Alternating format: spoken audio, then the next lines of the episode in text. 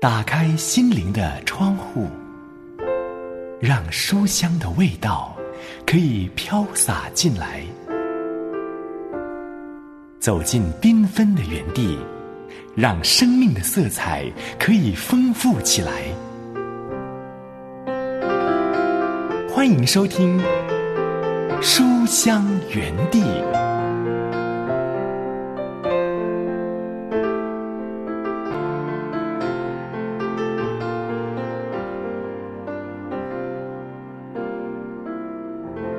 亲爱的书香家人，喜欢读好书的好朋友，平安刘文问候你，好开心又来到这两刻钟，可以陪伴你一起来读好书。我们必须承认，有时候我们总是会做表面功夫哦，尤其是当别人得罪我们的时候，当我们说没有关系，不用在意，这真的是发自肺腑之言吗？许多时候，我们其实真的受伤了，回去自己疗伤，而没有办法呢，让对方知道，其实他已经得罪我们，而且我们也不允许自己生气，总觉得本来就应该要饶恕别人，本来就应该不在乎、不生气，这才是正确的。但是如果因此我们就远离这个人，或者是因着心理受伤而封闭自己，或者是有了防卫心，那么其实这都不是一个健康的表现呢。饶恕是一个过程，而且是需要有坚定的意志的，否则。饶恕呢，就只是表面的。我们今天要继续看到《回家学饶恕》这本书的第二部《饶恕的自由》第八章“表面的饶恕”。真正的饶恕需要时间，这是一条没有捷径的旅程。我们今天会看到第一个部分。当然，在读这本书之前，我们要先来读一篇灵修短文，仍然是选自于道生出版社出版，由祖文瑞所翻译，魏斯洛夫所写的《歇一歇》。今天为你选出的这一篇主题是奇妙拯救。经文在出埃及记第十四章二十二节。手边有圣经的书香家人，请先翻开到。旧约圣经出埃及记第十四章二十二节，一起来读这一本歇一歇。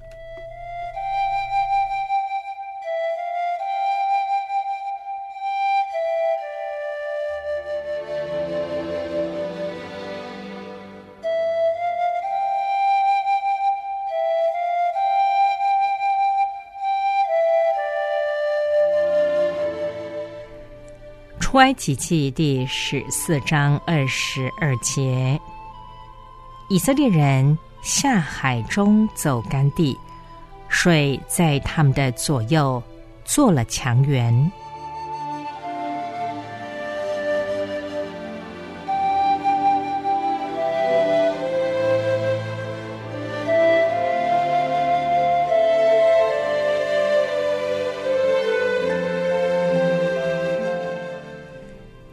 奇妙拯救，上帝的拯救真是奇妙。红海原本可能成为以色列人的葬身之地，却成了他们的一条生路。那本来可能淹没他们的海浪，在两旁成了墙垣。那原来无法越过的障碍，使他们成了后有追兵、前无出路的障碍。却成了敌人的葬身之地，成为他们的奇妙拯救。上帝就是如此，他可能如此对待你，所以不要害怕那看来无法胜过的难处。他不但要领你胜过难处，而且他要使难处成为你的拯救，成为你所想不到的福分。使你和你所亲爱的人都得到赐福，一切在于你是否敢于信靠他。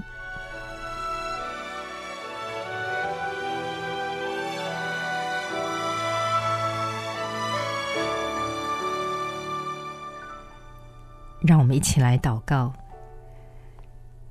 亲爱的主啊，每当我感到来到尽头看不到出路，只能忧伤哭泣的时候，你总是擦去我的眼泪，使我看见大海中的道路。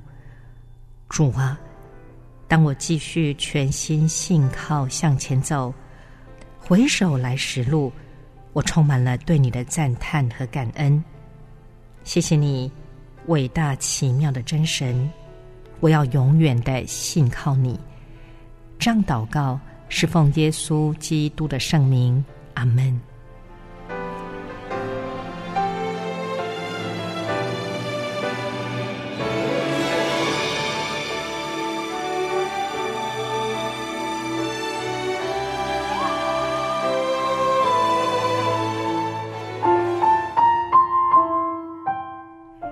现在正收听的是由良友电台制作的《书香远地》节目，我是刘文，和你一起读的这一本书是道生出版社的《歇一歇》。下面来听这一首单纯的信托。为这一天，我先感谢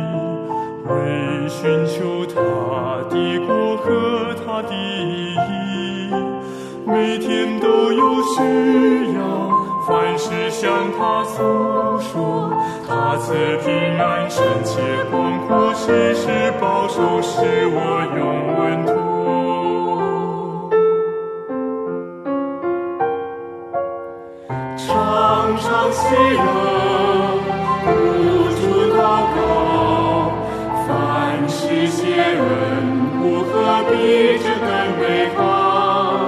出世有我源头，做我一切功名，凡我交托在他手中，他能保全。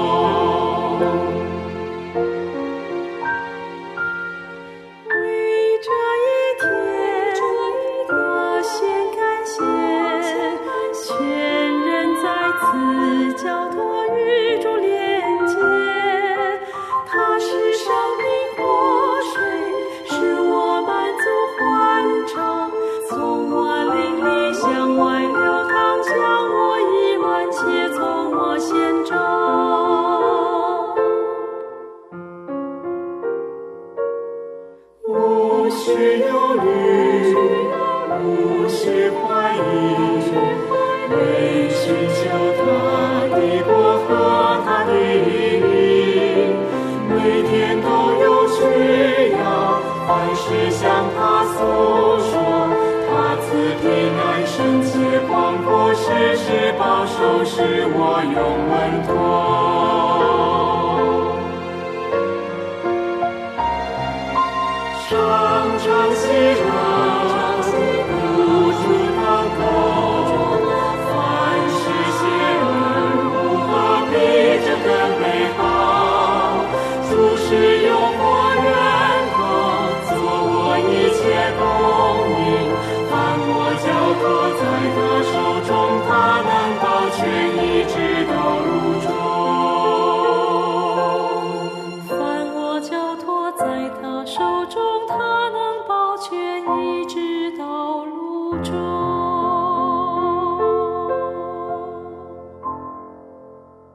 有一个朋友，他可以随着你踏遍天涯海角；有一种声音，他愿意伴着你共度生命幽谷。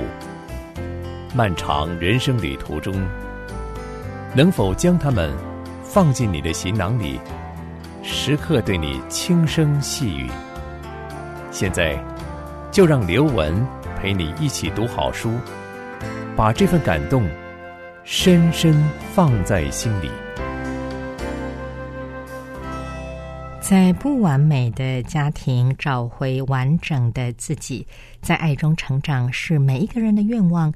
建立健康的家庭是每对夫妻的期许，但是现实的家庭生活却像生锈的门，嘎吱作响，总有些不对劲儿。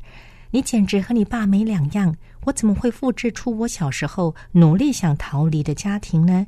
为什么在人面前，我总要戴上面具才有安全感呢？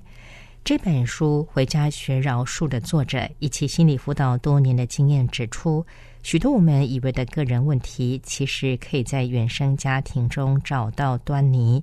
透过作者带领我们走一条不容易的回家路。沿途可能尽是埋藏已久的伤害、费力掩饰的家丑、心照不宣的家庭秘密，或是全家努力编织的家庭神话。随之而来的愤怒、否认、忘却、怪罪等种种情绪，一一得到正视和疏导。而作者提出的唯一方法就是饶恕。饶恕不是便宜对方，而是为了自己的好处。饶恕的能力也不是出于自己，而是神仙饶恕了我们。继续来看这一本由校园书房出版社出版、由史都普曼斯特勒所写、顾琼华等翻译的《回家学饶恕：拥抱你自己，原谅你家人》第二部《饶恕的自由》第八章“表面的饶恕”第一个部分。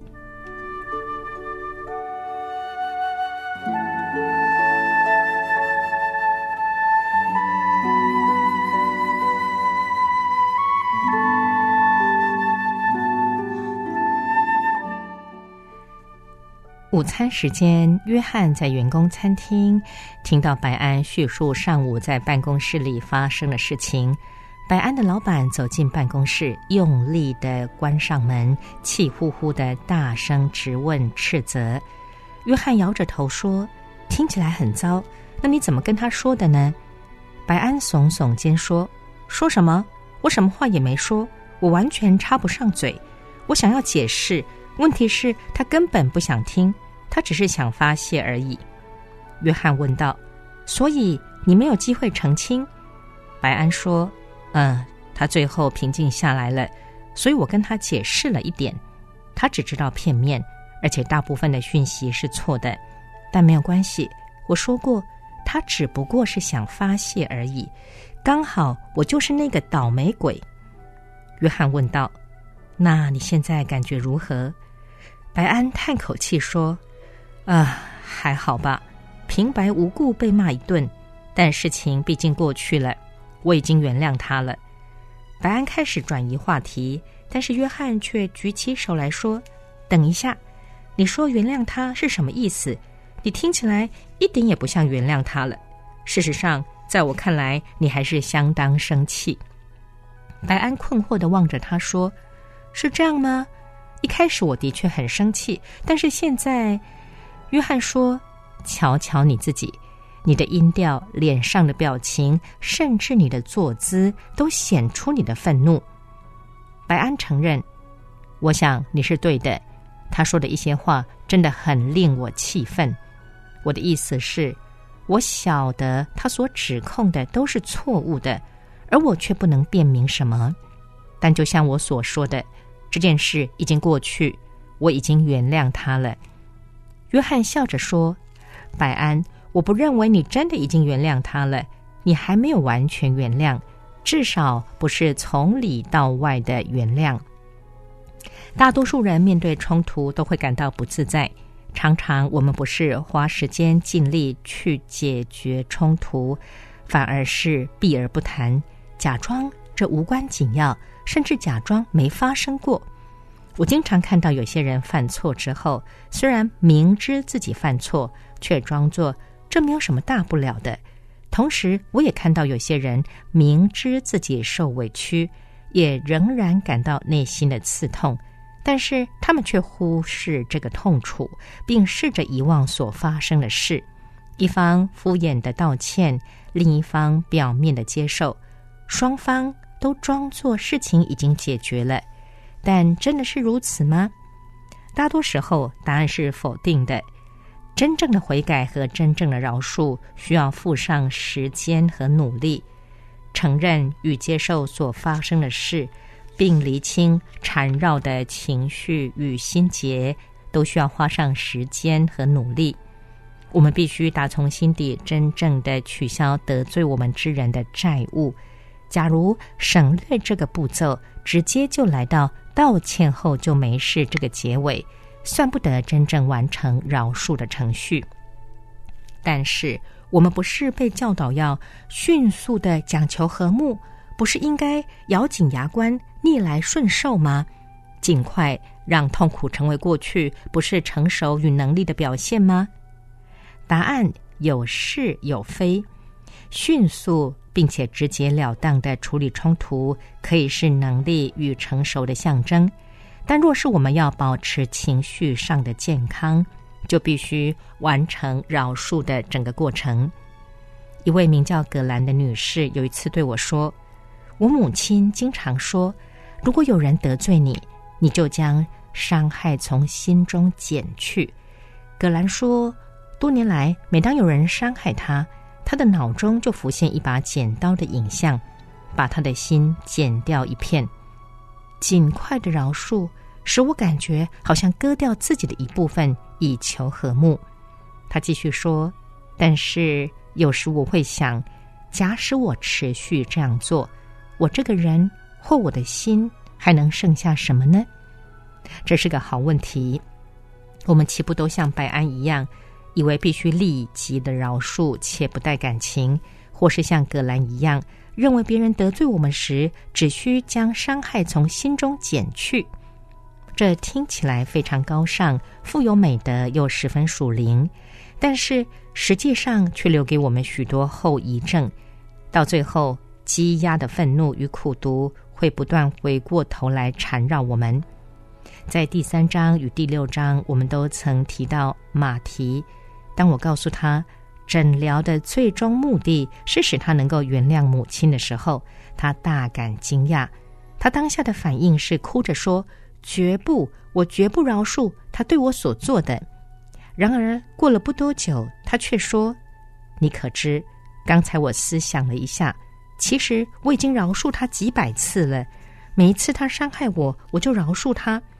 我猜那么做并没有什么功效，你说是吗？”“是的，没有功效。这正是重点所在，在我们心中掠过的许多次饶恕念头。”根本算不上是饶恕。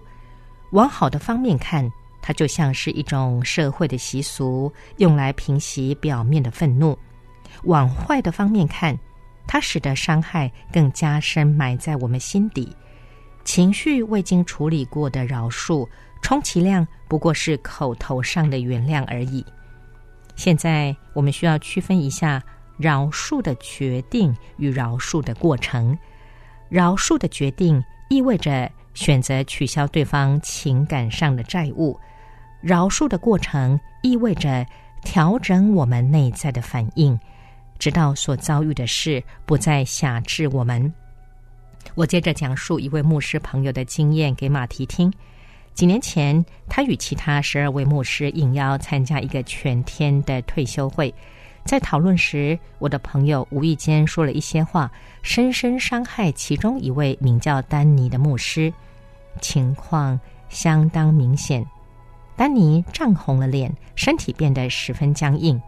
几分钟之后，在休息时间，我的朋友走向丹尼，向他说：“我真的非常的抱歉，若是我说的一些话得罪了你。”丹尼打断他的话说：“若是你得罪我。”你知道，你真的得罪我了。我的朋友说：“是是，你说的对，我很抱歉，真的很抱歉，请你原谅我。”丹尼说：“我晓得你不是有意的，我也知道你是真心道歉，所以我原谅你。但是事情还没有完，我需要一些时间调整，让整件事过去。”说完，他转身就走了。一个礼拜之后，我的朋友的电话响了。他接起电话，是丹尼打来的。他说：“我想谈谈退休会那天发生的事。我原谅你了。我的意思是，我真的原谅你。那天我就已经饶恕你了。但是，我的朋友说，我了解，我晓得你的挣扎，我很高兴你没有戴着一副假面具，笑笑的对我说没事。我晓得你那天就已经饶恕我了，但令我高兴的是，你不是这样就算了，而是继续调整你的情绪，直到整件事情过去。在丹尼与我朋友的例子中，伤害只是一时的。虽然丹尼深深受到伤害，但是与马蹄所背负那三十多年的伤痕比起来，就显得微不足道了。假如丹尼都需要花一个礼拜的时间才能完全饶恕别人一时的过失，那么马蹄又需要多少时间才能平复内心的创伤呢？我告诉马蹄，现在我并不是说你要心怀怨恨，背负着创伤直到永远。但是你已经很清楚，过去表面上的饶恕是绝对不够的。这一次，你何不给自己时间与空间，真正的饶恕呢？先前我们提到，在解决冲突的情势里，不论是忏悔或饶恕的一方，都很容易只做到表面功夫。在一个亲密或是持续中的关系里。有时需要适时的向经常得罪我们又只是表面忏悔的人施加一些压力。举例而言，我习惯拿詹姆斯开玩笑，这常常引来许多笑声，但都是以詹姆斯为笑点。我知道这使他很窘迫，但还是不断的开他玩笑，然后再向他道歉。詹姆斯对于我道歉的诚意显然十分怀疑。有一天，事情再度发生了。我说：“詹姆斯，我真的很抱歉，请你原谅我。”他摇着头说：“嘿，大卫，你至少有二十次这样做了。”而我打断他说：“我晓得，詹姆斯，我晓得，我真的感到很抱歉。”詹姆斯说：“但是，大卫，上一次你也说你真的很抱歉，上上一次你也……现在假设我决定使出我的王牌。”可是，詹姆斯，你必须要饶恕我，这是你应当做的。”詹姆斯满怀怒气的说，“啊，好吧，我想我饶恕你。事情的真相到底是什么呢？我真的悔改了吗？似乎没有。詹姆斯真的饶恕我了吗？显然也不是。我们双方只是说了一些合宜的话，但是詹姆斯晓得，不久。”就会有第二十一次的冒犯，只不过是时间长短的差别而已。詹姆斯对于我悔改的诚意持怀疑的态度，也许我只是用一套方法迫使他饶恕我，但我自己却不是真心想要改变。我说出“请原谅我”，他就非要遵行不可，就这样一切都解决了？真的是如此吗？显然不是的。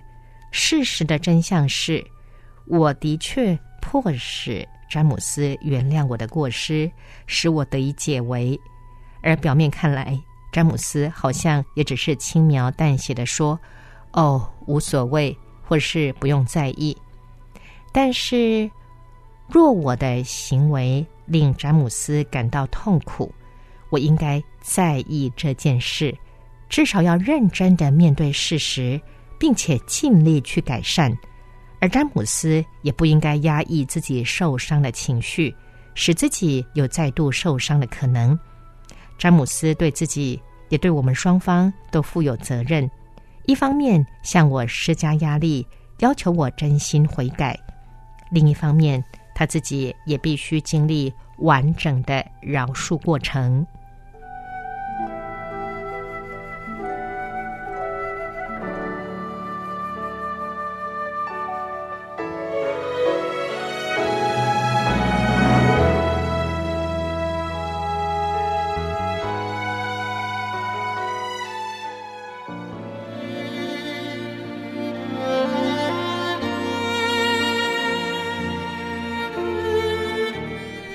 您现在正收听的是由良友电台制作的《书香远地》节目，我是刘文，和你一起读的这一本书是由校园书房出版社出版，由史都普曼斯特勒所写，顾琼华等翻译的《回家学饶恕》，拥抱你自己，原谅你家人。来听这首《医治我》。压上你芦苇，它不折断；将残的蜡烛，它不吹熄。一生的年岁，在他手里，平安喜乐都陪伴我，平安喜乐都陪伴我，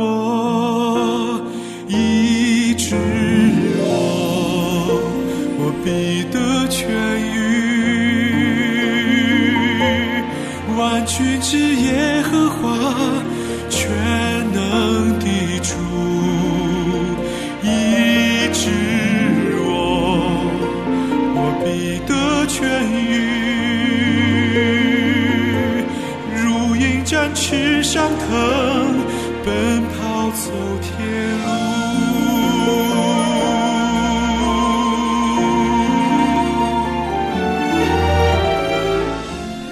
我们今天从《回家学饶恕》这一本书中看到的是第八章表面的饶恕第一个部分，在下一回会接续看到下半段，也会进到第九章，不要错过了。将残的蜡烛，吹熄；一生的年岁，在他手里。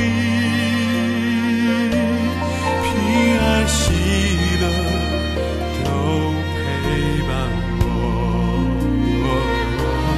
平安喜乐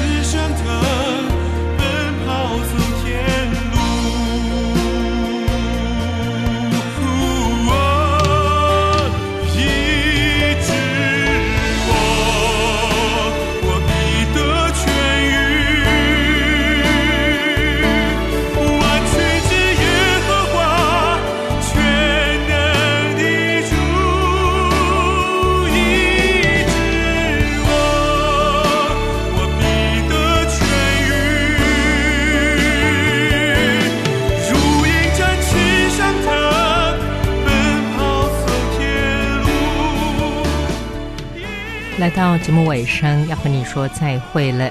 再次邀请书香家人，若是听完节目之后有任何的感想，或者是有需要留文为你祷告的事项，都非常非常欢迎你写信来给我。来信请你寄到书香园地的专属电邮信箱，汉语拼音书香 at 良友点 net。我们下回节目时间再会，愿神赐福保护你，拜拜。